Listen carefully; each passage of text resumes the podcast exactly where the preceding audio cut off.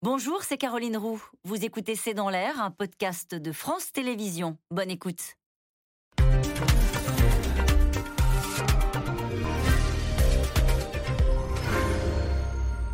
Bonsoir à toutes et à tous. Nous attendons vos questions, SMS, Internet et réseaux sociaux pour alimenter notre discussion. Sobriété, c'est donc le mot de la rentrée. Le gouvernement lance la mobilisation générale avec un message adressé aux Français, naturellement, mais aussi aux collectivités aux entreprises. L'objectif est ambitieux.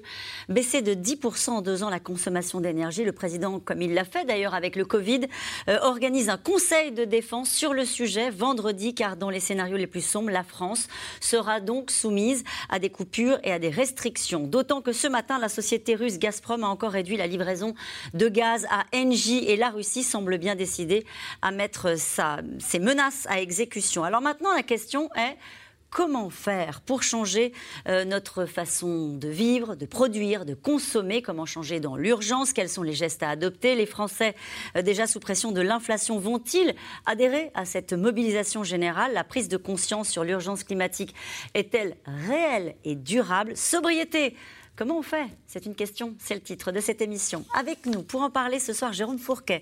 Euh, vous êtes directeur du département Opinion de l'Institut de sondage IFOP. Je rappelle votre livre, La France sous nos yeux, aux éditions du Seuil. Avec nous ce soir, Nathalie Moret. Euh, vous êtes journaliste politique pour le groupe de presse régional EBRA. Nabil Wakim est notre invité ce soir. Vous êtes euh, journaliste au journal Le Monde. Vous présentez le podcast Chaleur humaine que l'on peut retrouver sur toutes les plateformes. Enfin, Arnaud Gossement, vous êtes avocat en droit de l'environnement et vous êtes professeur associé à Paris. Bonsoir à tous les quatre. Merci euh, de participer à ce C'est dans l'air en direct. Sobriété. Sobriété, c'est donc euh, le mot du jour, le mot de la rentrée.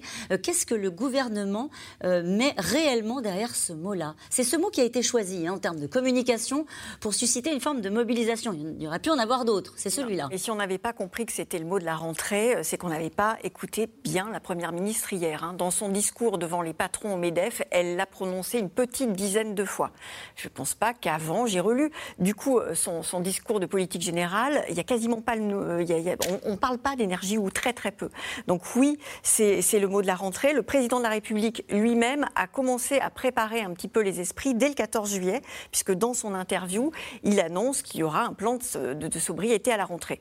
Et puis c'est vrai qu'on entend assez peu parler, parce qu'il y a eu d'autres choses pendant, il y a eu les, incendies, etc. Et puis après, deuxième couche de la communication, il y a eu le 24, euh, il y a eu euh, la sortie à Bormes-les-Mimosas en marge euh, de la commémoration, où le président de la République a parlé aux Français en disant que oui, il pensait à eux, à ses compatriotes, parce que ça allait être un petit peu difficile dans les temps à vivre. Deuxième couche. Troisième couche, euh, le Conseil des ministres du 24 août, où là, il dit ça y est, l'abondance, c'est fini, on rentre dans des temps nouveaux, et il parle de bascule. Et la quatrième couche, ça a été hier, si, j'ose dire, c'est euh, la Première ministre qui parle de sobriété. Donc voilà, on est dans un plan assez bien préparé par le gouvernement qui va durer encore tout le mois euh, de septembre. Euh, ça a commencé, euh, j'allais dire, à bas bruit pendant tout l'été, où toutes les, entreprises, tous les ministères ont dû faire des fiches et préparer justement leur plan de sobriété pour baisser leur consommation en énergie. Ça, c'est le, premier niveau. Le deuxième niveau, c'était hier, où la Première ministre dit aux entreprises, bah voilà, c'est à vous de faire un effort maintenant, il va falloir en faire un. Et le troisième et dernier niveau, c'est maintenant pour préparer les Français. Il va y avoir une campagne de communication euh, à la fin du mois euh, pour euh, que les Français investissent dans les éco-gestes. C'est le retour de la chasse au gaspillage et tout ça des années la rentrée voilà ça fait la rentrée avec un conseil de défense je le disais ça aussi c'est important comme outil la Conseil de défense, c'est un, outil qu'on n'avait pas entendu, enfin on n'avait pas eu depuis la crise Covid. C'est aussi un, dire qu'il y a un Conseil de défense spécial énergie. C'est comme il y en a eu plusieurs pendant, le Covid. Ça résonne aux oreilles des Français comme une communication de crise. Il y a une double réalité, presque une double crise avec vous, Nabil Wakim. Il y a cette réalité géopolitique hein, liée à la crise euh, euh, énergétique avec euh, la Russie et puis cette réalité du réchauffement climatique que les Français ont eu sous les yeux tout l'été. Euh, laquelle pèse le plus, euh, à votre avis, dans cette prise de conscience? Parce que est-ce que c'est un éveil des consciences parce qu'il y a eu euh, ce qu'il y a eu cet été, ou est-ce que tout simplement c'est une forme de pragmatisme lié à une crise aujourd'hui sur laquelle on a bien compris encore à l'instant avec le numéro 2 de l'OTAN, on ne peut pas faire machine arrière et des Russes qui vont fermer le robinet du gaz. Effectivement, il y a deux crises. En réalité, il y en a même trois. C'est-à-dire, il y a la guerre entre l'Ukraine et la Russie, il y a évidemment l'urgence climatique, et puis il y a aussi la crise économique dans laquelle on est en train de se trouver, l'inflation à laquelle font face les Français et les Européens. Et en fait, face à ces trois crises, on se rend compte que une des raisons euh, pour lesquelles euh, on est dans ces mauvaises situations-là, ben, en fait, c'est notre dépendance aux énergies fossiles, le pétrole, le gaz, le charbon, qui causent le réchauffement climatique, qui nous mettent en lien avec des régimes avec lesquels on n'a pas forcément envie de commercer sur le long terme, comme par exemple la Russie de M. Poutine, et qui par ailleurs sont aujourd'hui responsables de la hausse des prix. Donc la question de la sobriété, c'est une, notion qui existe depuis un certain temps, qui était déjà présente dans le rapport du GIEC, les, scientifiques euh, euh, du groupe d'experts de l'ONU qui disait déjà l'année dernière, au mois d'avril, euh, il va falloir recourir à la sobriété pour pouvoir tenir nos trajectoires climatiques. Qu'est-ce que ça veut dire sobriété dans ce cadre? Pour l'expliquer simplement, ça veut dire on consomme moins en vivant pas moins bien. Oui. C'est important. C'est-à-dire que. Euh, et c'est différent de ce que souvent dit le gouvernement, parce que souvent il parle d'efficacité. Je vais vous donner un exemple. Quand on dit on rénove un appartement, par exemple, pour euh, être mieux isolé, par exemple, eh bien, euh, on va consommer moins d'énergie. Ça, ça s'appelle de l'efficacité énergétique. On va dépenser de l'argent pour mieux isoler. Si on baisse le chauffage de 2 degrés, ça, c'est de la sobriété.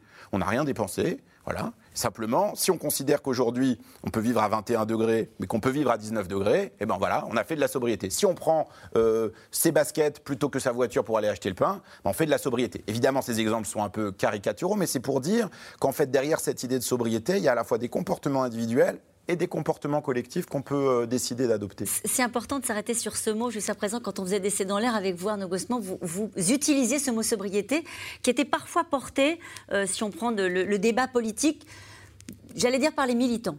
Euh, c'était quelque chose qui est assumé par des gens qui étaient sensibilisés à cette urgence climatique, etc. Mais c'était synonyme de décroissance. On disait, bah oui, bah, il nous propose de la sobriété, donc euh, il nous propose de consommer moins, il nous propose de ne pas vivre exactement euh, de la même manière. Non, on a l'impression qu'on peut peut-être s'arrêter sur l'utilisation de, ce mot, parce qu'on va faire la rentrée avec, et puis peut-être plus. Hein. mais comment est-ce que vous analysez cette bascule? Là aussi, c'est une bascule. Oui, tout à fait. Une double bascule d'abord parce que le gouvernement s'approprie un terme effectivement qui était plutôt dans le registre euh, des associations de défense de l'environnement. Et donc ça c'est important. Et aussi parce que d'un point de vue plus euh, technique, on va enfin parler de consommation et moins de production. Les débats jusqu'à présent que nous avions bien souvent, c'était faut-il du nucléaire, faut-il de l'éolien? On parlait de la production sans penser d'abord aux besoins, nos besoins, avant de produire. Il faut savoir ce dont on a besoin en termes de consommation. Donc là, on parle moins de production, on parle plus de consommation. Ça aussi, c'est une bascule, pour reprendre votre terme, c'est très important.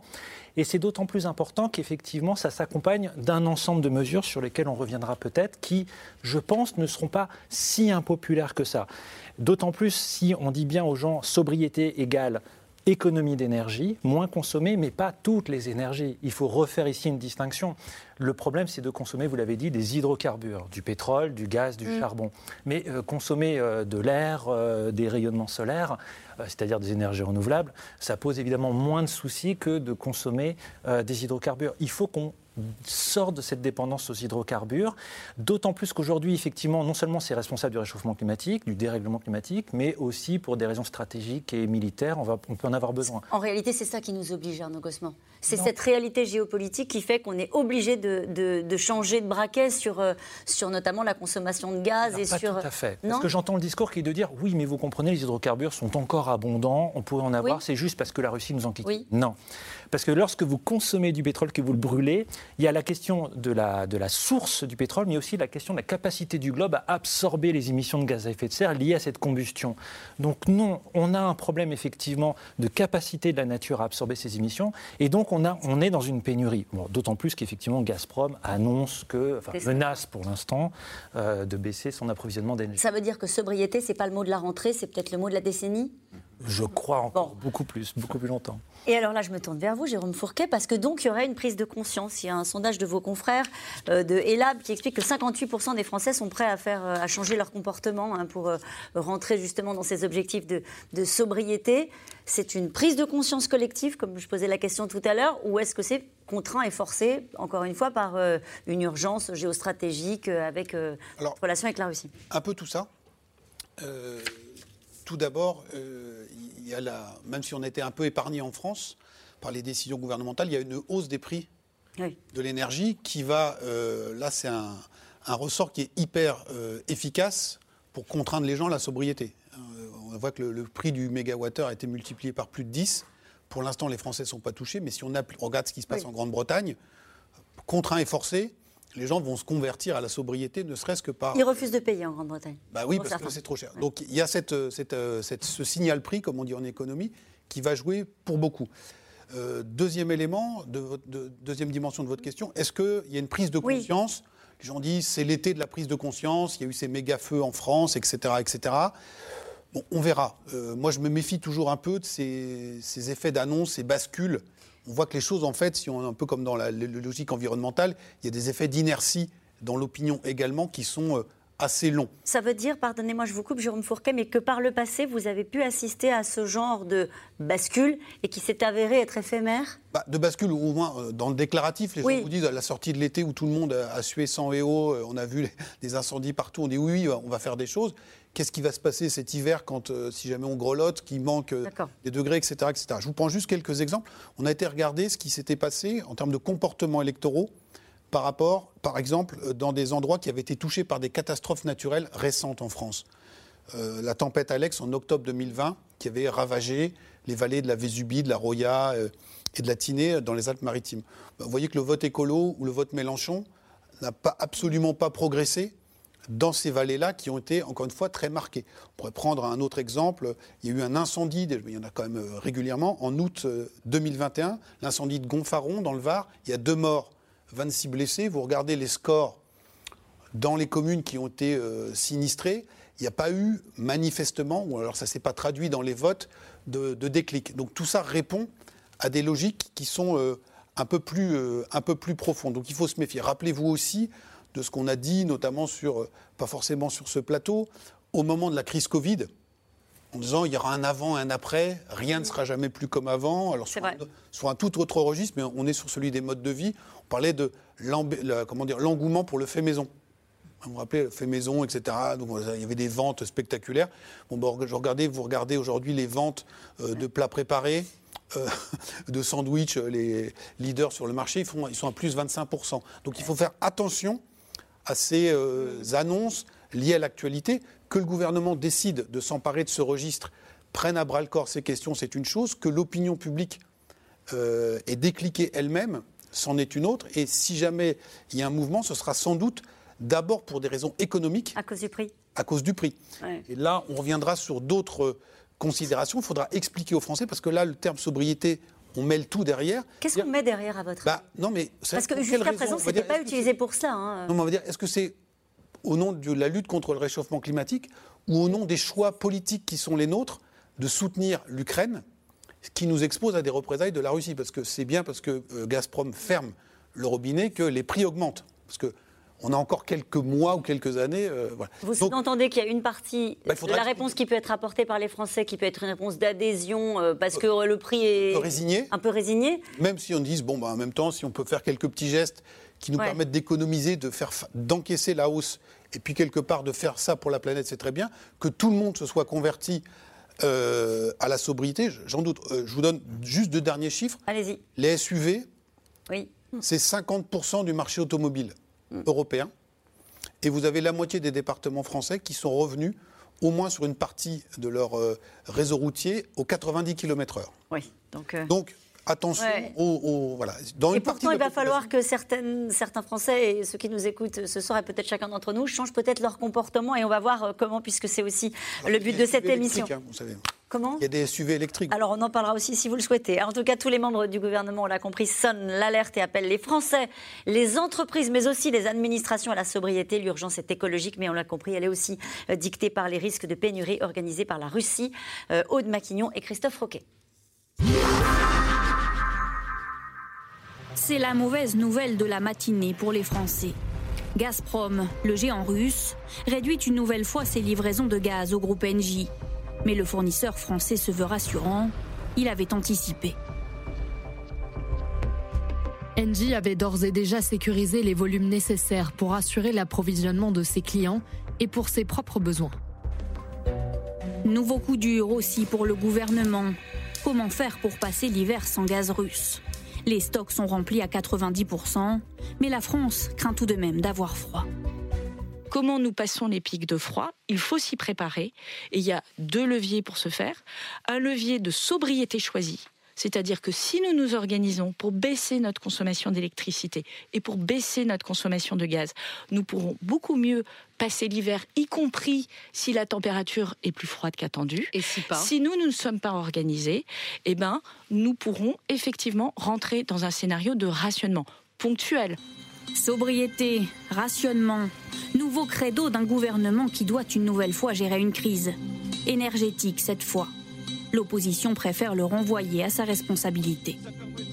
Le problème, c'est qu'on a livré l'électricité au marché et que c'est livré aux spéculateurs. Et donc, ça fait des bons, ça monte et ça descend.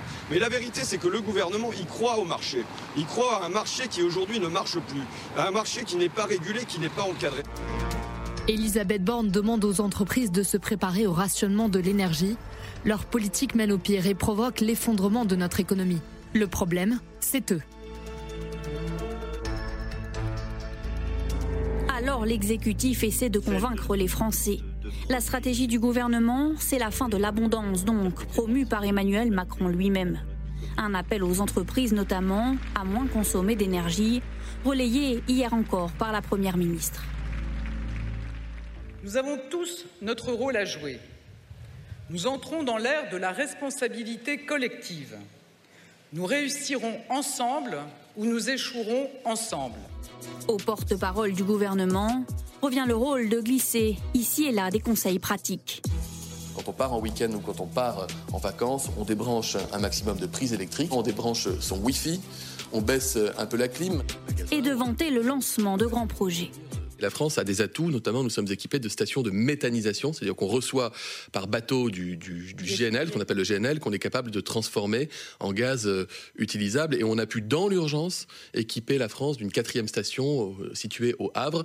Il y aura une étape aussi très importante, fondamentale, qui est euh, le mix énergétique diversifié avec une loi sur les énergies renouvelables.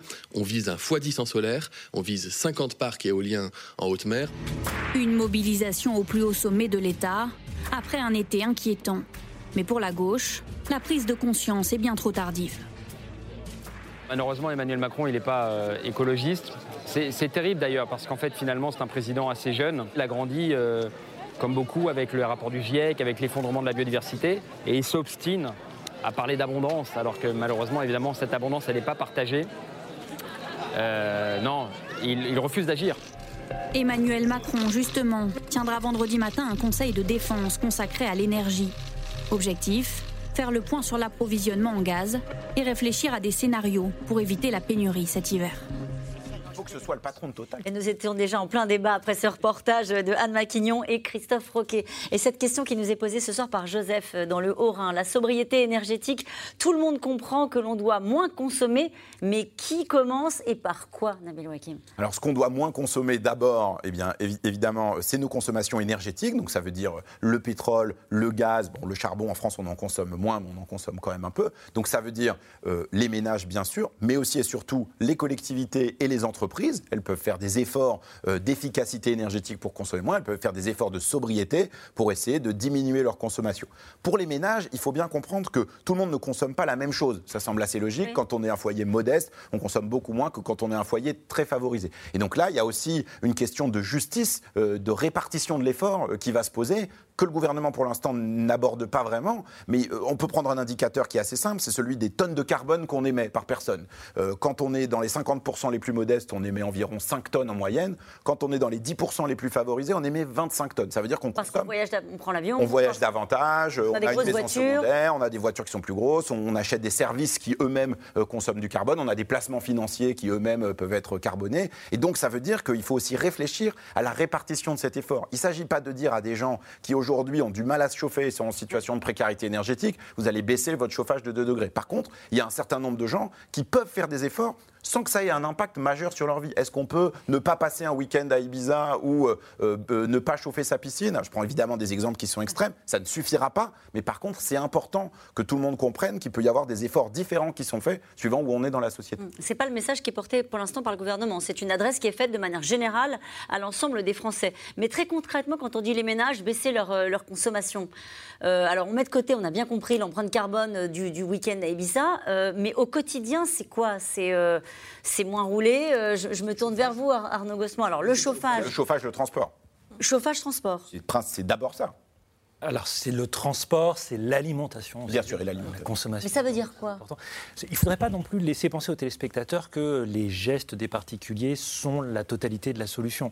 Il va falloir aussi que l'État change son discours et les collectivités territoriales. On va en parler aussi. Mais sur les foyers, sur les ménages sur les ménages, oui, on sait très bien que c'est d'abord les transports. On sait que l'alimentation, euh, la consommation de viande, euh, viande rouge essentiellement, a un impact euh, sur le dérèglement climatique et sur la consommation d'énergie également. On sait aussi que le logement est en grande partie responsable de nos émissions de gaz à effet de serre. Ça veut dire quoi? Pardon, je rentre un tout petit peu dans le détail, mais on va entrer dans le détail, je pense, dans les mois qui viennent. Le logement est responsable. Ça veut dire quoi? Ça veut dire on éteint déjà la lumière, on a des ampoules, euh, comme on appelle ça, LED, qui consomment moins, et on débranche les prises de, de nos chargeurs. Non, c'est pour ça qu'on ne peut pas totalement dissocier la question de ce que peut faire un particulier de ce que doit faire l'État. Pour le logement, par exemple, l'État doit organiser le marché de la rénovation énergétique pour qu'elle soit accessible par les plus modestes. Pour les transports, les collectivités territoriales ont une responsabilité en matière d'urbanisme pour rapprocher le lieu de travail et le domicile. Et puis surtout, excusez-moi d'aller encore sur ce sujet, les particuliers doivent moins mettre d'essence dans des voitures moins gourmandes, c'est exact. Mais l'État lui-même, qu'est-ce qu'il fait? Il subventionne, et c'est le monde entier qui le fait, massivement l'achat de carburant. Il vient encore de le faire la semaine dernière en prolongeant jusqu'au 31 décembre une aide au carburant. C'est l'urgence sociale. Hein, qui ne sert à rien. Qui ne sert à rien parce que le prix de l'essence, si vous regardez euh, dans les pompes, surtout en agglomération, est revenu au niveau de début d'année. Donc même le consommateur à la pompe ne voit pas la différence, sauf que le contribuable, lui, ça a coûté, selon, Bruno Le Maire, 4,4 milliards d'euros au bas mot et pour l'instant pour la seule année 2022. Autant du milliard d'euros qu'on aurait pu mettre par exemple, euh, dans le fait de permettre un meilleur urbanisme, l'isolation des logements, etc.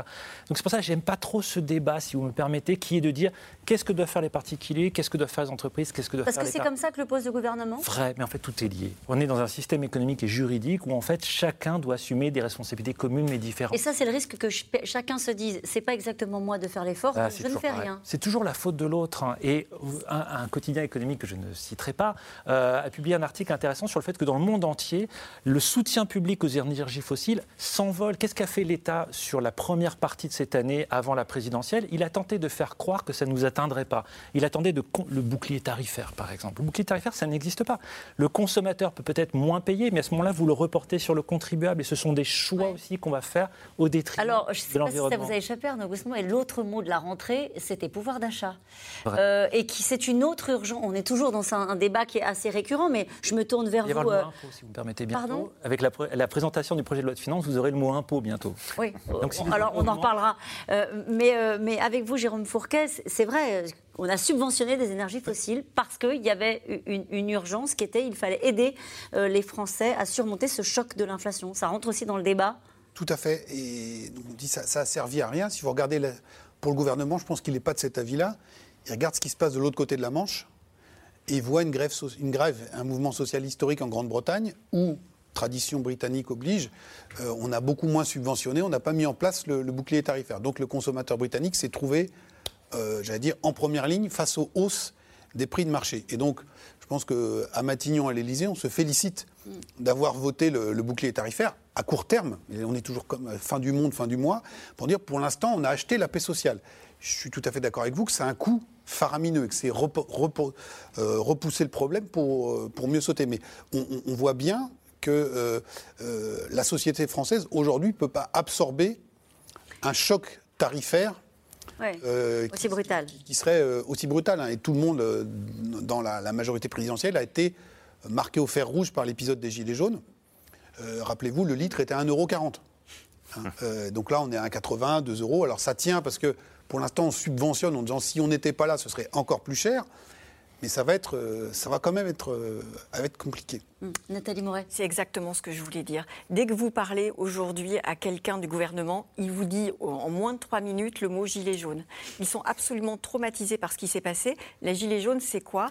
C'est un mouvement qui est né non pas des, plus modestes, mais de, la France, de la France qui gagne à peu près 2000, 2500 euros et qui avait peur de manquer. Qui manquait pas, qui aurait pu, qui aujourd'hui est en capacité de prendre une, une augmentation de l'électricité de, quelques dizaines d'euros sur. Euh, mais par contre, c'est la peur de manquer. Et ça, ils ont vraiment très très très très peur de, de, louper ce coche-là sur les classes moyennes. Est-ce qu'ils ont peur de la même manière d'une forme de résistance, d'incompréhension de la part des foyers français sur ces efforts qu'ils vont devoir faire? Olivier Véran, le porte-parole du gouvernement, disait l'heure est venue de changer un certain nombre de nos habitudes, on les entend, il va y avoir sans doute cette campagne, vous nous le disiez, d'information sur les petits gestes du quotidien.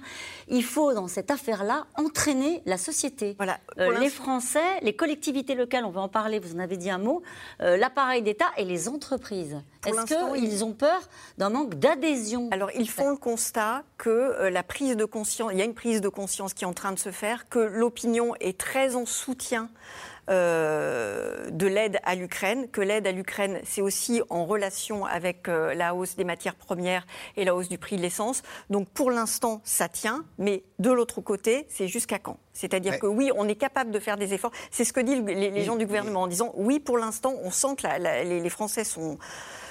comprennent, comprennent, la situation. La situation en Ukraine et la situation du réchauffement climatique et l'urgence climatique.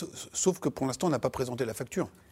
C'est quoi la facture? Bah, Énergétique. On a, on a une inflation qui a augmenté. Donc, il y a par exemple sur les prix alimentaires, là, les Français, euh, quelque part, euh, ressentent l'effort qui est demandé.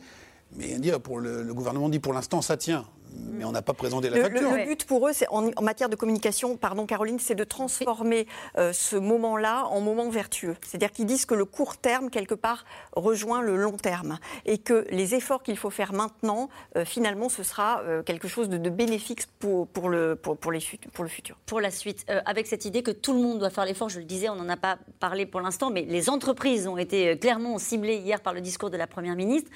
Là, pour le coup, euh, elle attend des résultats, elle entend une forme d'engagement. Euh, on imagine que ça va. La, question qu'on pose ce soir, c'est comment on fait? Euh, Je pense que c'est une question qu'on doit se poser dans certains secteurs industriels baisser de 10% la consommation, ça ne va pas être une partie de plaisir et ça risque de se transformer en casse-tête. Absolument. Alors d'abord, quand même, pour rebondir sur ce qui a été dit, il y a une forme d'ironie à entendre aujourd'hui le gouvernement dire ça.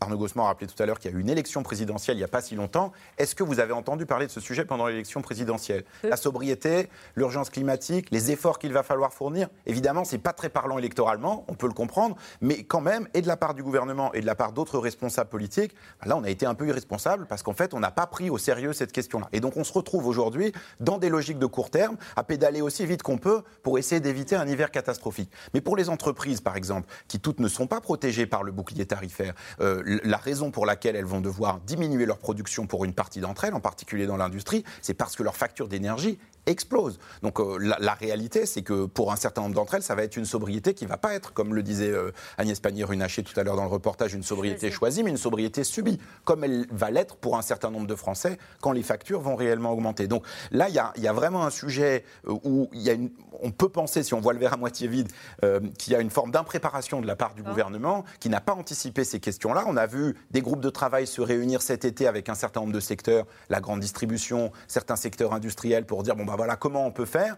Mais pour l'instant, on en est sur un cadre euh, qui est plutôt de la déclaration d'intention. Qu'est-ce qu'elle veut dire, Elisabeth Borne, quand elle dit attention, hein, euh, il y aura du rationnement si tout le monde ne fait pas des efforts Mais qui va contrôler ces efforts? Quels efforts elle demande précisément? Euh, qui, va les, qui, va les, qui va les Oui, mais c'est 10% en deux ans, il faut comprendre que c'est colossal.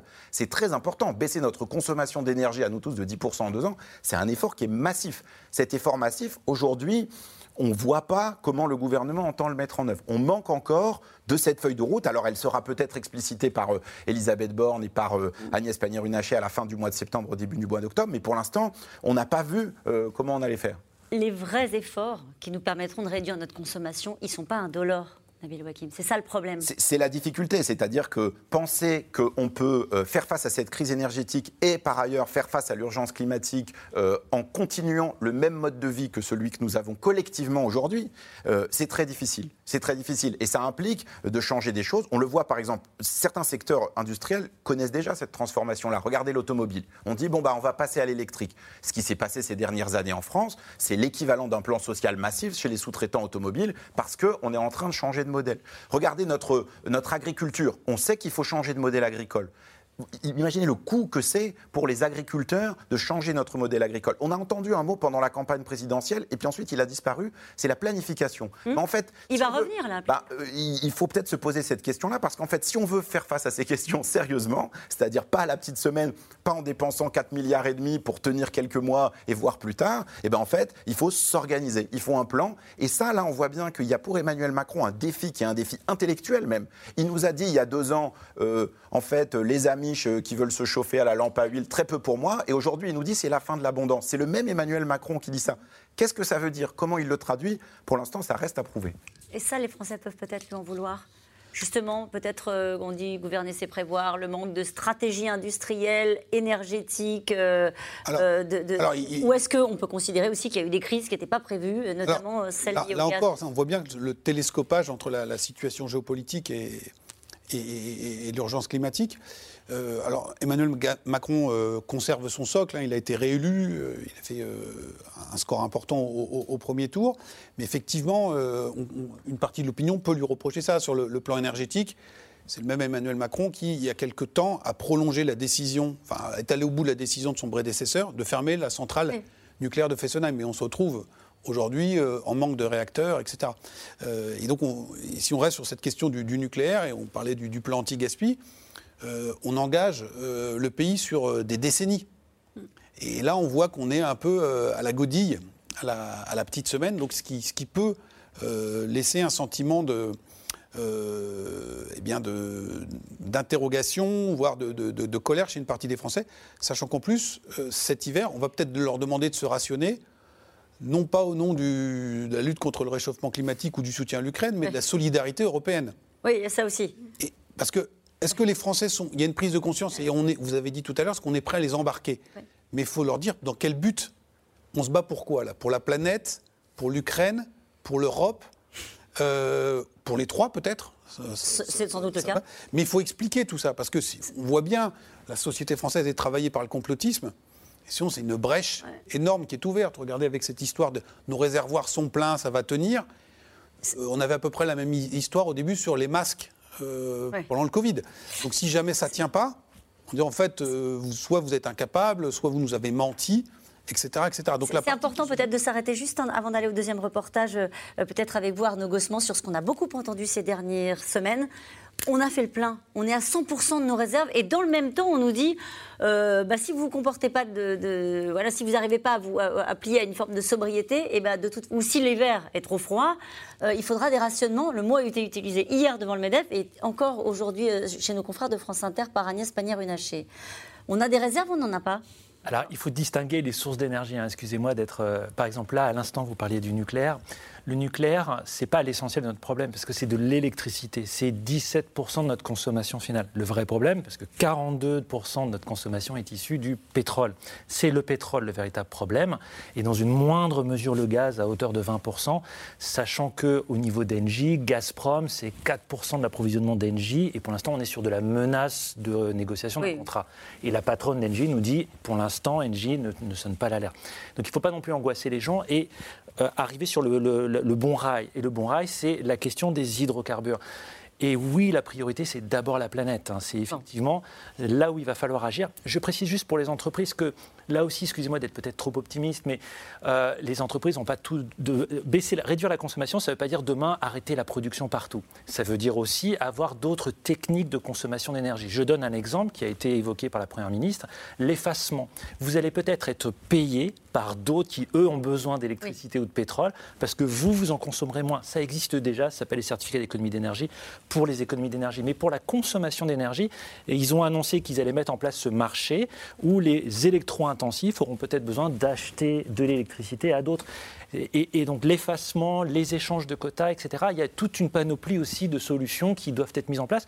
Mais objectivement, oui, il y a une impréparation totale. Ça fait quoi? Ça fait 10, 20 ans qu'on dit que ça va arriver, conflit militaire compris, et on a l'impression qu'ils découvrent le problème aujourd'hui. Et on reviendra dans un instant euh, aussi sur cette histoire de, réserve des 100%, euh, alors qu'on nous explique qu'on pourrait manquer euh, de, de, gaz cet hiver. En tout cas, ces images ont tourné en boucle tout l'été, incendie, inondations, pluie de grêle, et ces images représentent pour 59% des Français une extrême inquiétude. Ils jugent le futur effrayant et désormais, euh, ce sujet pèse lourdement sur leur quotidien. Ils sont ce qu'on appelle désormais les éco-anxieux. Reportage Constance Meyer et Maxime Legier.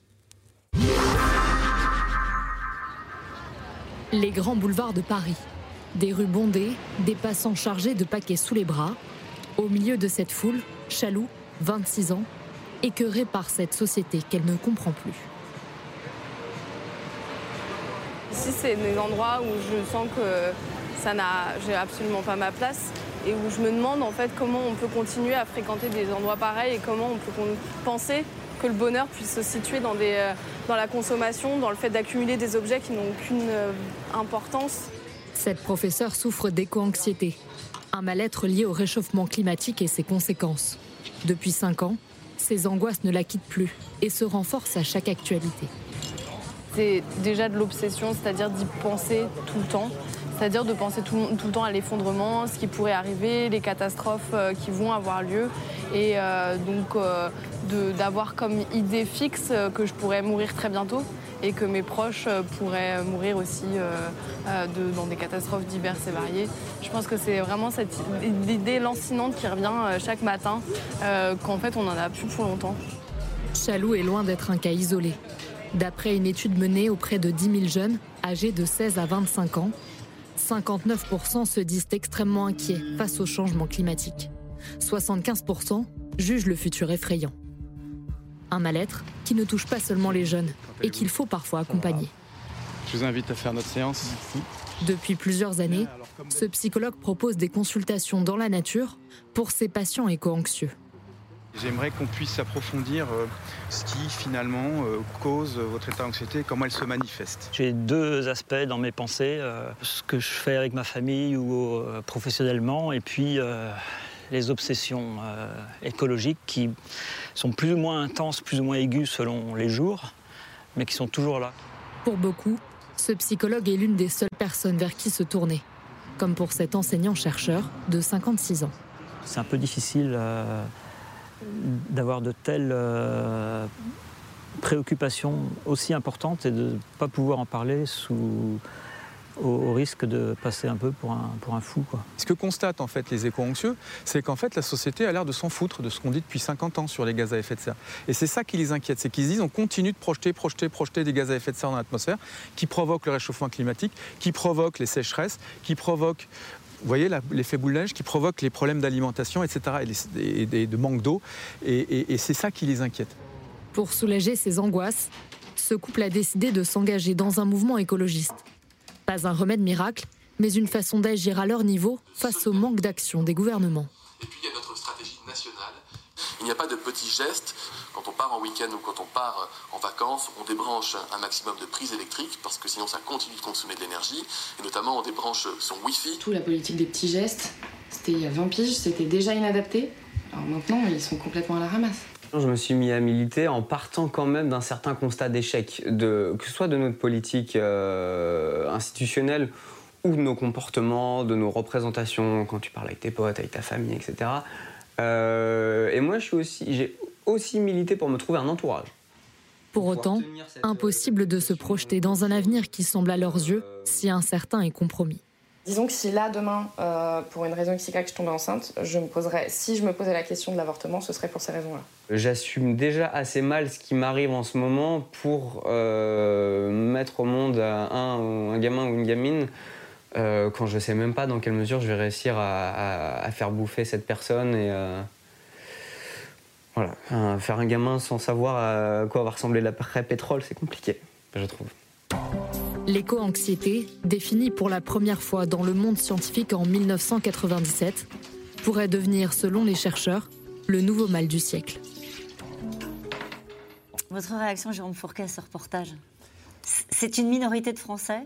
Qui souffrent d'éco-anxiété, qui prennent ce sujet-là, comme on l'a vu de manière... Euh, il y, a de quoi être inquiet et on comprend que les, événements récents euh, nourrissent euh, cette inquiétude. On a tout un bruit de fond aussi médiatique dans certains médias qui, qui, euh, qui, nourrit cette, cette, sensibilité, mais euh, toute la société n'est pas logée à la même enseigne et n'est pas aussi exposée à, à, tout cela. on n'est pas aux États-Unis, il n'y a pas de courant puissant climato-sceptique en France. Mm. Une grande majorité de Français constatent le, dérèglement climatique.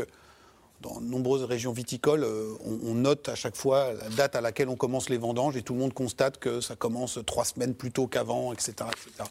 Là où le bas blesse, c'est euh, est-ce qu'on est prêt à changer, À, changer son, mode de vie, à renoncer à tout cela? Euh, On a eu une sécheresse euh, historique cette année, mais on est le deuxième pays au monde, après les États-Unis, en nombre de piscines privées installées. etc., etc. Je parlais le, le, cas des SUV tout à l'heure, et dans votre reportage, on montrait que les, grands magasins ont fait le plein, ont fait le plein cet été. Et donc, du coup, c'est un facteur supplémentaire de tension dans la société, parce que une partie de la population qui est sujette à cette éco-anxiété ne comprend pas que le reste de la société, pour euh, reprendre le terme d'un des, des, personnes qui étaient interviewées, s'en foutent. En disant on est en train d'aller droit dans le mur et, tout le monde s'en fiche. Et donc ça, suscite encore plus soit euh, de colère, soit d'anxiété ou de dépression dans une partie de la population. Alors attention, on dit aussi souvent, euh, il y a une prise de conscience chez les jeunes, on voit que ces jeunes appartiennent à Extinction Rebellion, ce n'est pas toute la jeunesse. Vous voyez, il y a une jeunesse populaire, une jeunesse dans les quartiers. Euh, si vous prenez par exemple, euh, on ne le cite pas souvent, mais euh, Booba, le, chanteur de rap, il y a une chanson qui dit La planète se réchauffe et nous on vendait de la neige, c'est-à-dire de la cocaïne. Vous voyez, il y a toute une partie de la jeunesse qui est assez loin de tous ces sujets-là. Donc attention à la focalisation, même si tout ça existe et que ce qui est en train de se passer va renforcer cette polarisation. J'adore quand vous citez Bouba. Voilà, bah, c'est une des seules fois. C'est une première. Bah oui, c'est une première. Euh, cette question de Laurent en Ille-et-Vilaine. Pourquoi nos dirigeants nous parlent-ils toujours de sacrifices, de restrictions, de catastrophes et pas d'espoir? Euh, Peut-être avec, vous, euh, Arnaud Bossement. Je pense qu'ils ont tort. Hein. Je pense qu'ils ont tort.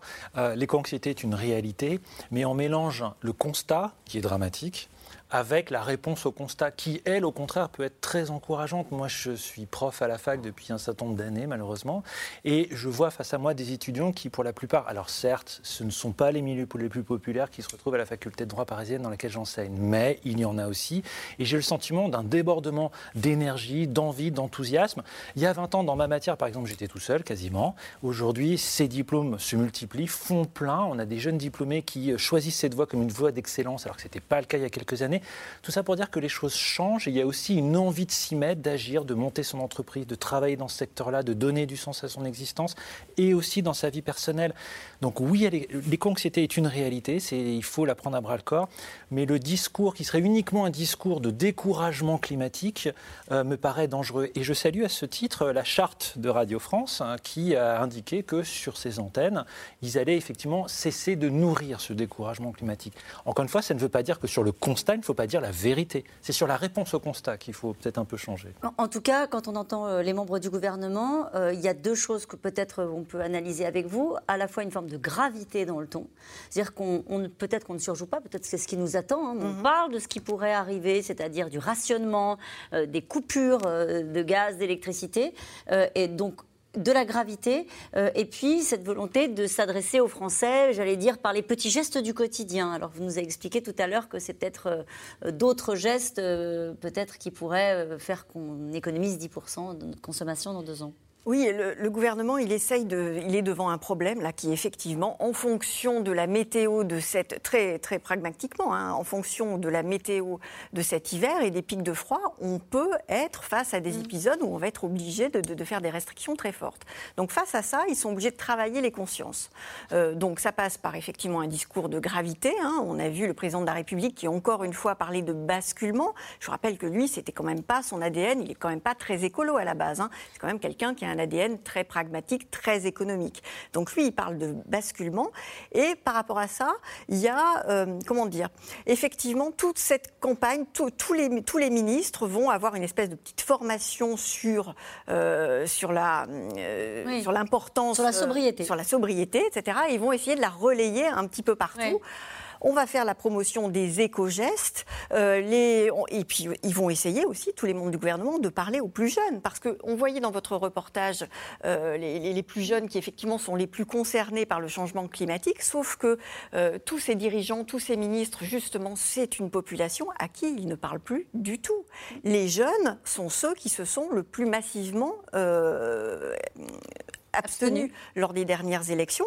Et il préfère un mode de fonctionnement plus dans la radicalité, dont on descend dans la rue, dont on fait des, actions comme Extinction Rebellion, plutôt que parce, qu'il ne croit absolument plus en la parole politique. Donc tout ça va être un travail de long terme, euh, à la fois dans la communication. Hein. voilà, Elisabeth Borne, ce soir, par exemple, elle va dans une émission d'infotainment très, très prisée des jeunes.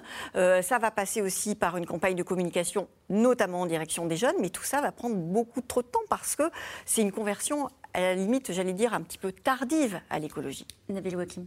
Il faut bien comprendre là-dedans qu'il y a, euh, et, c'est important ce que, ce que, disait Nathalie, parce que euh, on ne parle pas d'écologie au sens où on dirait, bon, bah voilà, il y a l'économie, puis il y a l'écologie, puis il y a la politique, puis il y a ceci, il y a cela, comme si c'était des champs qui étaient séparés. Quand on parle du défi climatique, en réalité, on parle de transformer tous les secteurs économiques. L'automobile va changer, l'agriculture va changer. Euh, la elle a déjà changé. Euh, elle est déjà en train de changer. Donc en fait, on est, on est soumis, c'est un tel changement massif qu'en réalité, c'est un changement logiciel qui est beaucoup plus profond que simplement de dire ce qu'ont fait beaucoup de responsables politiques ces dernières années, je vais rajouter un peu d'écologie, euh, parce que comme ça, les électeurs écolos vont venir à moi. Il ne s'agit pas de dire la planète, elle s'en fiche qu'on vote vert ou bleu ou rouge. Hein, c'est pas le sujet. Le réchauffement, il est là, il est en train de se produire. On a deux impératifs travailler à notre adaptation pour vivre le moins mal possible la montée des températures et travailler très fortement à cette transition pour sortir des énergies fossiles. Ce n'est pas l'ADN ni de ce gouvernement ni des précédents, mais parce que, d'une certaine manière, c'est pas très porteur politiquement. Euh, le, téléspectateur nous disait tout à l'heure, mais pourquoi on parle que de, catastrophes et de, et de problèmes? Oui, ben parce qu'en fait, le réchauffement climatique qui nous arrive, c'est pas une bonne nouvelle, c'est une très mauvaise nouvelle. Bien sûr qu'il y a des gens qui sont éco-anxieux. Alors le reportage disait, est-ce que ça va devenir euh, le mal du siècle, l'éco-anxiété, le mal du siècle C'est pas l'éco-anxiété, c'est le réchauffement climatique. Mm. Ça va transformer nos vies, rendre notre, planète invivable pour nous, nos enfants, nos petits-enfants. C'est ça qu'il faut prendre à bras le corps. Et là, on a beaucoup trop attendu. Oui, Avec vous, euh, Jérôme Fourquet, sur cette, urgence. Alors, juste parler des, jeunes euh, et, des, politiques. Euh, il y a quand même un candidat, Jean-Luc Mélenchon, à l'élection présidentielle, qui a mis la question de la transition écologique, la planification écologique, maintenant il va plus loin, il parle d'une bifurcation donc ce n'est pas juste euh, un chapitre additionnel qui a été rajouté au programme, c'est toute l'architecture de son discours qui est aujourd'hui charpentée par cela. Et tout ça, électoralement, ça a porté ses fruits parce qu'il est en tête chez les jeunes. Il, il dispute aujourd'hui aux écologistes le leadership sur cette question. Et euh, ce week-end ont eu lieu les, universités d'été des, Insoumis. Il y avait énormément de monde, notamment des jeunes, et euh, l'écologie et la planification écologique étaient au cœur de ce discours, euh, de ce discours politique. Donc il y a une partie de la population, notamment de la jeunesse, qui croit encore et qui écoute euh, des responsables politiques, si tant est qu'ils aient décidé d'en parler euh, sérieusement ou d'accorder une place importante à ces sujets dans leur, dans leur discours. Et on parlait d'éco-anxiété et du fait que ce ne soit pas totalement une bonne nouvelle, ce réchauffement climatique. Et vous allez voir, sans transition, ça fait partie des images folles euh, des conséquences du réchauffement climatique. Au Pakistan, le bilan ne cesse de s'alourdir. Plus de 1100 morts pour l'instant. Et le tiers du pays totalement inondé. Un habitant sur sept est touché. Les réfugiés s'entassent désormais euh, dans des camps, encore sous le choc face à la violence de ces pluies qui se sont abattues euh, sur le nord du pays et qui ont tout emporté sur leur passage. Thibaut Gross et Benoît Thébault.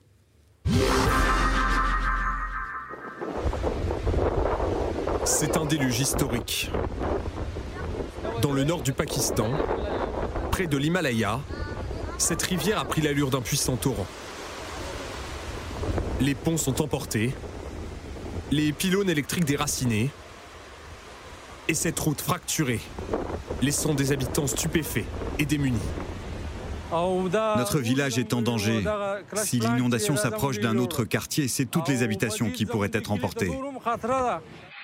Un peu plus loin, cet hôtel est désintégré en quelques secondes par la puissance du débit.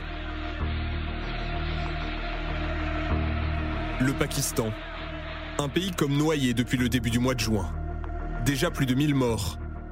De l'Himalaya jusqu'au delta de l'Indus, 33 millions de personnes, soit un habitant sur sept, ont désormais les pieds dans l'eau. Des villes entières complètement submergées par la mousson. Dans la précipitation, les autorités évacuent les sinistrés. Les réfugiés s'entassent dans des camps de fortune, souvent livrés à eux-mêmes, comme ici sur le bord de cette route. Nous sommes restés coincés dans l'eau pendant 4 ou 5 jours. Nous avons lutté pour survivre. Nous avons dû sortir de ce pétrin par nos propres moyens. Nous n'avons pas d'eau potable. Tous les tuyaux ont été détruits. Le moteur de mon véhicule est en panne. Il ne reste plus rien. Qu'est-ce que je dois faire? Mes enfants sont confrontés à la faim et au soleil brûlant. Dans ce chaos, l'état d'urgence a été décrété. Mais l'aide humanitaire peine à être acheminée. Le gouvernement en appelle donc à la solidarité. J'ai lancé un appel hier et je le relance aujourd'hui.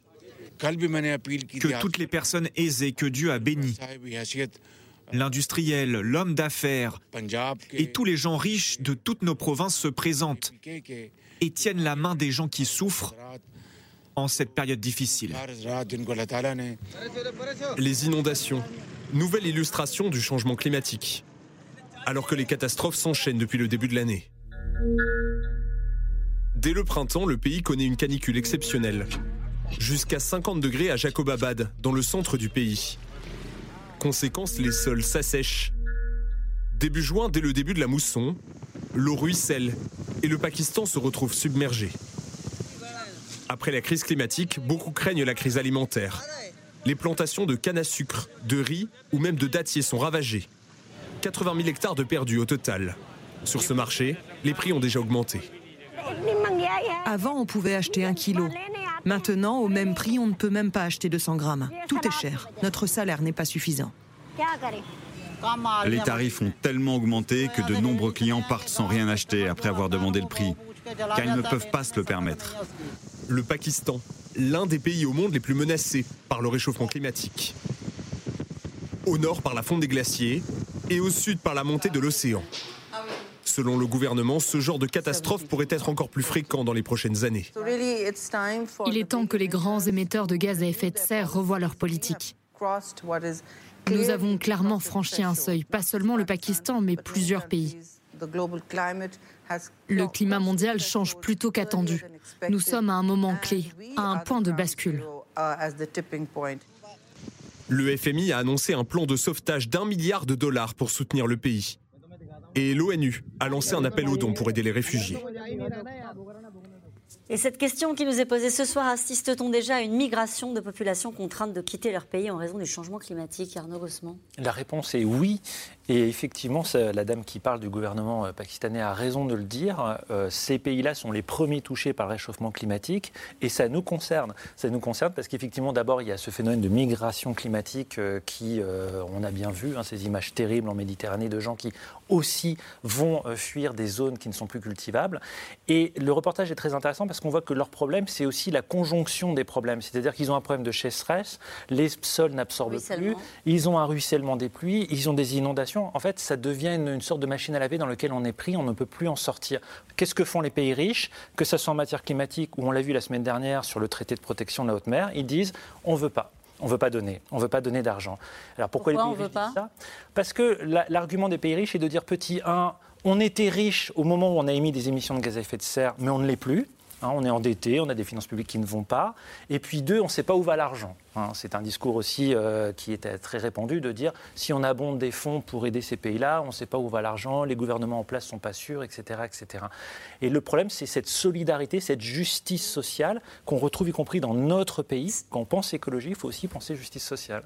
Et c'est comme ça qu'on mobilise aussi, à votre avis, Jérôme Fourquet, euh, l'éveil des consciences. C'est vous qui utilisiez tout à l'heure, Nathalie Moret, cette, cette expression-là. Oui, alors on, a parlé des, des, feux de forêt en France, mais ça fait plusieurs étés qu'il y a des feux de forêt en Californie, en Australie, en Amazonie. Euh, on a même eu, il y a deux ou trois ans, là, ça avait été aussi un choc dans la population. En Sibérie, parce qu'on disait, bon, qu'en Californie, ça brûle, mais en Sibérie, on ne s'attendait pas.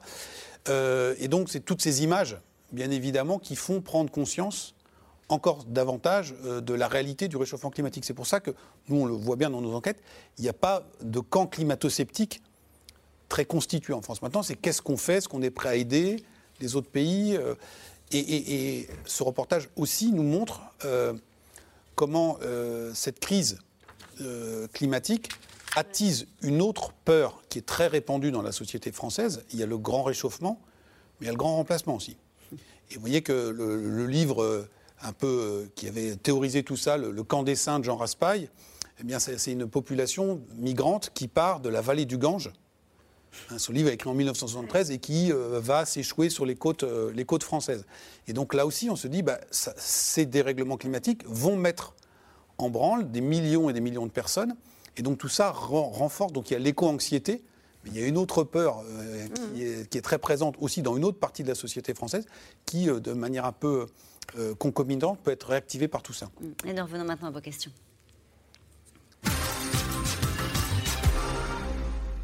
Allez, le gouvernement nous dit qu'il faudra être sobre dans notre consommation d'énergie. Quelles seront les mesures concrètes? Alors concrètement, bah déjà, les, entreprises euh, vont devoir faire chacune un plan de sobriété. Et encore une fois, je parlais euh, de cette campagne de communication qui va euh, voir le jour sans doute au début du mois d'octobre, peut-être fin septembre, où justement le, gouvernement va communiquer sur ce qu'il convient de faire. Alors quels sont les gestes qu'il va falloir faire? Donc ces éco-gestes qui vont être mis en valeur. Pour l'instant, j'ai posé la question à plusieurs personnes. Personne. Alors moi, j'ai un rapport, le rapport de Terra Nova, qui fait 14 propositions agir. Je les donne. Couper son Wi-Fi, éteindre la lumière, euh, passer moins de temps euh, sous la douche, éteindre les anciennes lumineuses et, disent-ils, tout simplement à faire appliquer la loi qui n'est pas encore appliquée, euh, arrêter les chauffages externes en terrasse, les anciennes lumineuses la nuit dans les bâtiments publics et les bâtiments commerciaux, fermeture de 100% des frigos dans les supermarchés, etc commencer par là. Ça a du sens tout ça ou pas, Nabil Wakim? Bien sûr que ça a du sens. Maintenant, pour l'instant, c'est vrai que le gouvernement reste assez flou sur les mesures. Et puis pas simplement sur les mesures, mais aussi sur leur application.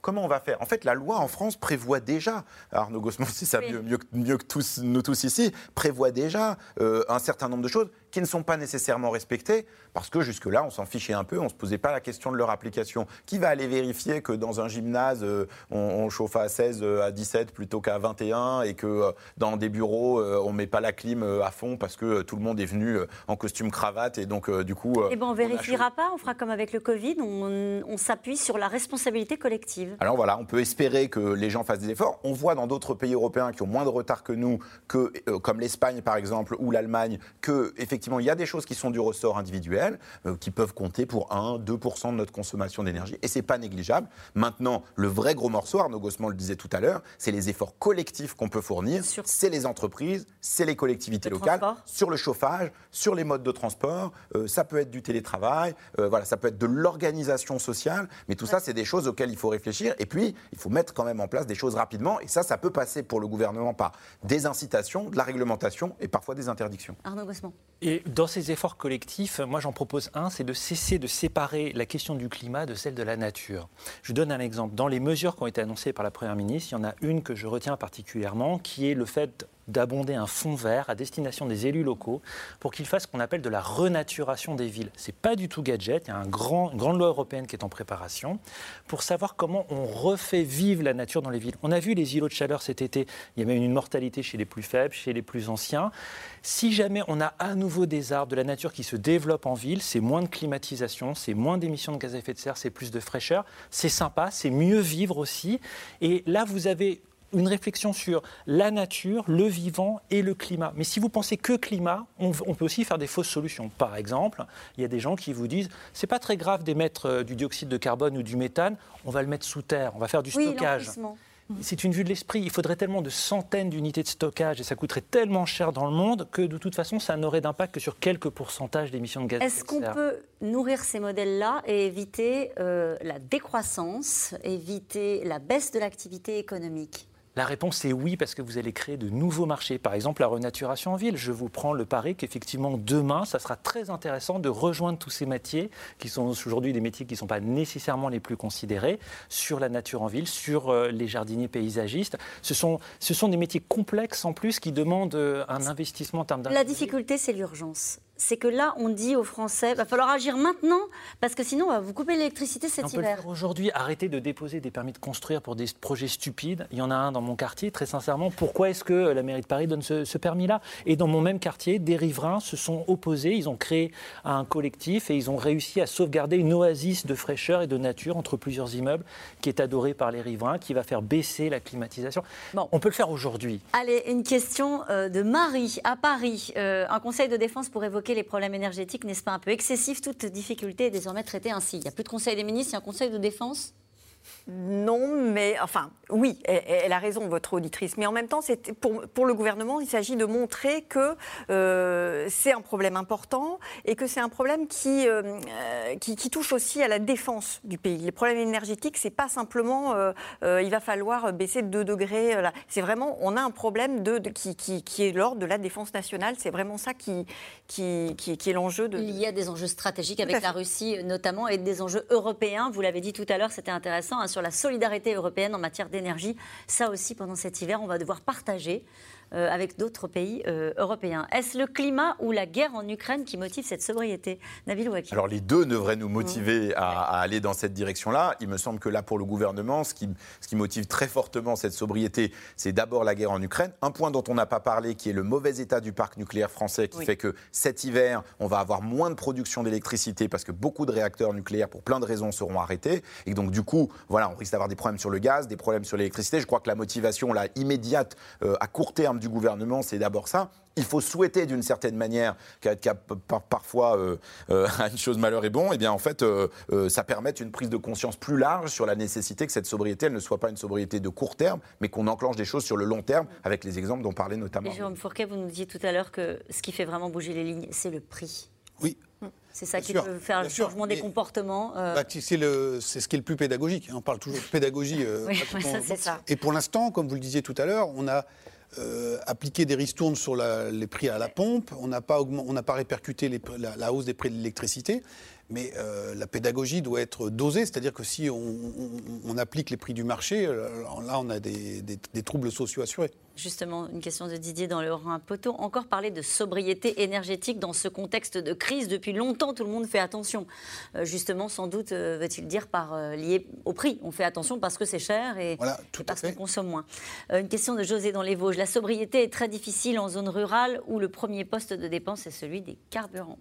Oui, on en revient sur ce qu'on disait tout à l'heure. Tout le monde doit faire des efforts, mais tout le monde ne peut pas faire les mêmes efforts. On ne peut pas demander à quelqu'un euh, qui a une voiture et qui est obligé de, l'utiliser pour se rendre à son travail. Bon, bah voilà, en fait, il est obligé de l'utiliser. Et donc, c'est là aussi où le gouvernement, d'une certaine manière, a fait avec son bouclier tarifaire la même chose pour tout le monde. Qu'on soit riche, qu'on soit pauvre, qu'on soit rural, qu'on soit urbain, tout le monde la même aide.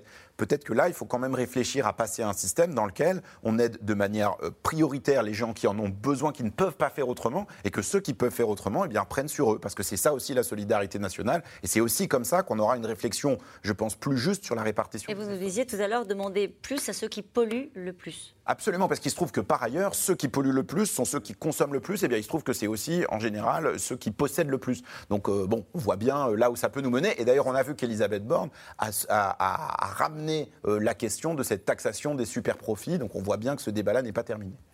Bruno Le Maire s'est exprimé cet après-midi au MEDEF. Il a donné plutôt le sentiment de ne pas prendre cette, euh, cette proposition au pied de la lettre euh, et de dire que ça ne fait pas partie du calendrier. Mais on verra, en tout cas, vous, l'avez, vous avez raison de le préciser, c'est dans le débat. Euh, si je consomme moins pour préserver la planète, l'usine produit moins, je perdrai mon emploi. Qu'ai-je à gagner à moins consommer?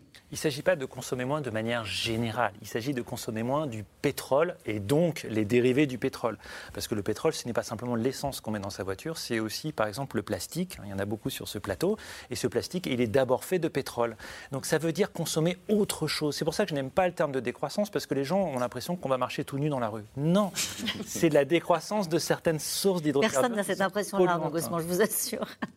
En tout cas, ce mot, euh, j'avoue que ce, mot m'agace au plus haut point parce qu'on a un débat qui euh, devient euh, une sorte d'hystérisation du débat. Ce qui est important, c'est de, dire aux gens non, demain, on peut mieux vivre qu'aujourd'hui, ça peut être mieux, plus et, sympa. Et vous avez un peu tiqué tout à l'heure quand vous avez entendu cette jeune fille d'Extinction Rébellion qui disait Moi, je ne veux pas faire d'enfant parce que l'avenir me fait peur. Mais qu'est-ce que j'ai dit à ma fille? Parce que j'ai une fille qui a le même âge et qui a à peu près le même comportement. un, on va décroître. Hein. Une femme avait plus de 5 enfants en moyenne dans le monde en 1955. Aujourd'hui, c'est 2. Et en fait, on va avoir un pic en 2043 et on va peut-être diviser de moitié la population mondiale d'ici 2100, nous a dit l'ONU la, semaine dernière. Donc en réalité, on risque même d'avoir un problème démographique. Le problème, c'est pas le nombre d'êtres humains, c'est le fait que certains consomment et gaspillent beaucoup plus que les autres. Et vous l'avez convaincu? Je veux bien lui parler. Allez, merci euh, à vous tous. C'est la fin de cette émission qui sera rediffusée ce soir à 22h45. Il est l'heure de retrouver Anne-Elisabeth Lemoine et toute l'équipe de C'est à vous. Bonsoir Anne-Elisabeth. Bonsoir Caroline. Jeudi, c'est la rentrée des classes en France, mais aussi en Ukraine. 2 millions d'enfants qui retrouvent euh, le chemin de l'école, les écoles restées debout mais fermées depuis euh, le début du conflit. Un conflit dont on ne voit pas la fin avec la menace d'une démobilisation de l'opinion occidentale. C'est ce que craint le député européen Raphaël Glucksmann. Il est ce soir notre invité. Et nous, on se retrouve demain, 17h30, pour euh, C'est dans l'air, l'invité, ensuite pour C'est dans l'air. Et je vous rappelle que vous pouvez retrouver ces deux rendez-vous quand vous le souhaitez, en replay, en podcast et sur tous les réseaux sociaux. Belle soirée.